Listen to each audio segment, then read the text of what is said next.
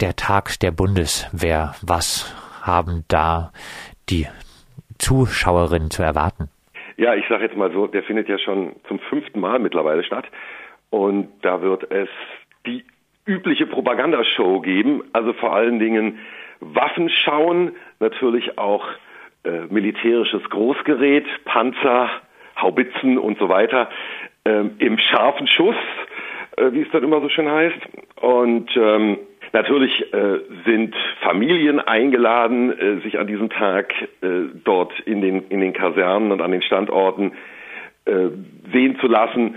Äh, für ein ausgefeiltes Kinderprogramm wird dann natürlich auch gesorgt, während, wie es heißt, Mama und Papa im Panzer mitfahren. Was für eine Ausrichtung der Bundeswehr offenbart sich denn beim Tag der Bundeswehr? Ja, zum einen natürlich die einer kriegführenden Armee, die sich aber auch äh, durchaus traditionsbewusst gibt. Das drückt sich dann zum Beispiel darin aus, dass äh, dort äh, Flieger präsentiert werden in Original Wehrmachtslackierung mit dem Balkenkreuz der faschistischen deutschen Armee ähm, oder auch darin, ähm, dass der äh, Tag der Bundeswehr in einer Kaserne stattfindet, unter anderem in einer Kaserne stattfindet, die nach Generalfeldmarschall Rommel benannt ist, was auch nicht kritisch hinterfragt wird. Im Gegenteil, ähm, es wird jede Menge an vielen verschiedenen Standorten sogenannte Sonderfeldpostämter zu sehen geben. Und über diese, äh, über die Feldpost schreibt dann die Bundeswehr, äh, die habe schon in den beiden Weltkriegen äh, Unabdingbares geleistet für die Aufrechterhaltung der Moral der Truppe. Also eine kritische Auseinandersetzung mit der Bundeswehr und der Geschichte wird da eher nicht zu erwarten sein. Nein, auf gar, auf gar keinen Fall, sondern eher im Gegenteil. Das besagte Flugzeug, das dort zu sehen äh, sein wird, das während des Zweiten Weltkriegs ähm, von, von Zwangsarbeitern produziert werden musste unter mörderischen Bedingungen. Ähm, das wird, so, wird auch als historischer Schatz bezeichnet. Also ich meine, deutlicher kann man eigentlich nicht, nicht werden in der, im Bekenntnis zu den Traditionen, zu den Wehrmachtstraditionen der Bundeswehr. Am Tag der Bundeswehr wird sich, wie eingangs erwähnt, auch äh, das KSK beteiligen, unter anderem auch äh, in einer Kaserne im baden-württembergischen Pfullendorf. Äh, auch das KSK äh, hat eine äh, sehr kritikwürdige Geschichte. Welche? man kann das schon sozusagen von der Gründung her oder ab der ab den Gründungsjahren äh, verfolgen. Einer der ersten Kommandeure des äh, Kommandos Spezialkräfte war Reinhard Günzel. Reinhard Günzel sprach wörtlich davon, er wünsche sich von seinen Kommandosoldaten eine Disziplin wie bei den Spartanern, den Römern oder der Waffen-SS. Und verwundert von daher auch nicht weiter, dass äh, Reinhard Günzel mit der Pflege von Wehrmachtstraditionen überhaupt kein Problem hatte, ganz im Gegenteil. Ähm, und also er bezog sich immer wörtlich auf die Division Brandenburg der äh, Nazi-Wehrmacht, hat auch dann ähm, mit einem Angehörigen der äh, Division Brandenburg zusammen ein Buch veröffentlicht mit dem schönen Titel Geheime Krieger. Ja, und so ging es dann immer weiter. 2006 etwa berichtete der Stern darüber, dass äh, Soldaten des KSK bei ihrer Vorbereitung auf äh, ihren äh, Kriegseinsatz in Afghanistan äh, ein Einsatzfahrzeug mit dem Emblem des deutschen Afrikakorps der Nazi-Wehrmacht verziert hätten. Diese Haltung, die jetzt in Skandalen äh, sich zeigt, diese Haltung, die zieht sich eigentlich wie ein roter Faden durch die, durch die ganze Geschichte des, des Kommandos Spezialkräfte. Vielleicht ein bisschen auch noch zu besserem Verständnis. Du hast schon Afghanistan erwähnt. Äh, welche Aufgabe, welche Funktion in der Bundeswehr haben denn die Kommando Spezialkräfte? Das Kommando Spezialkräfte ist in erster Linie gedacht für gezielte Tötungen. So muss man das sagen. Das Kommando Spezialkräfte des KSK war auch involviert in gezielte Tötungen im Rahmen der Aufstandsbekämpfungsmaßnahmen in Afghanistan. Und es ist explizit gedacht für den Kampf hinter den feindlichen Linien, also für äh, Diversions- und äh, Sabotageeinsätze. Und wie gesagt, auch jenseits äh, geltenden Völkerrechts. Und äh, dass diese Kämpfe werden dann oft äh, mit auch martialischen Bildern äh, und mit Bildern von Männlichkeit verknüpft. Vielleicht auch deswegen sind die Spezial Kommando-Spezialkräfte attraktiv für Personen, die äh, auch ein rechtes Weltbild haben.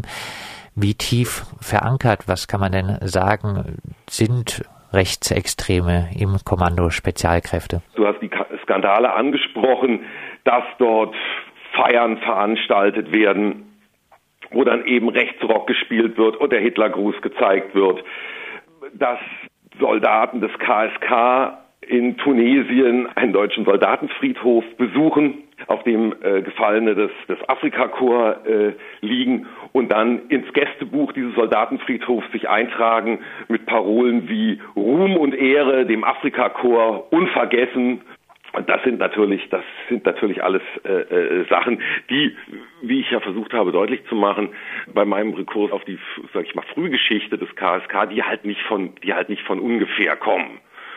Und jetzt kommt halt noch dazu, nach Recherchen insbesondere der, der Taz, der Tageszeitung, ähm, dass sich äh, die Angehörigen des KSK, aktive und ehemalige Angehörige des KSK, in einem sogenannten äh, Netzwerk organisiert haben, hinter dem ein Verein steht namens UNITA e.V.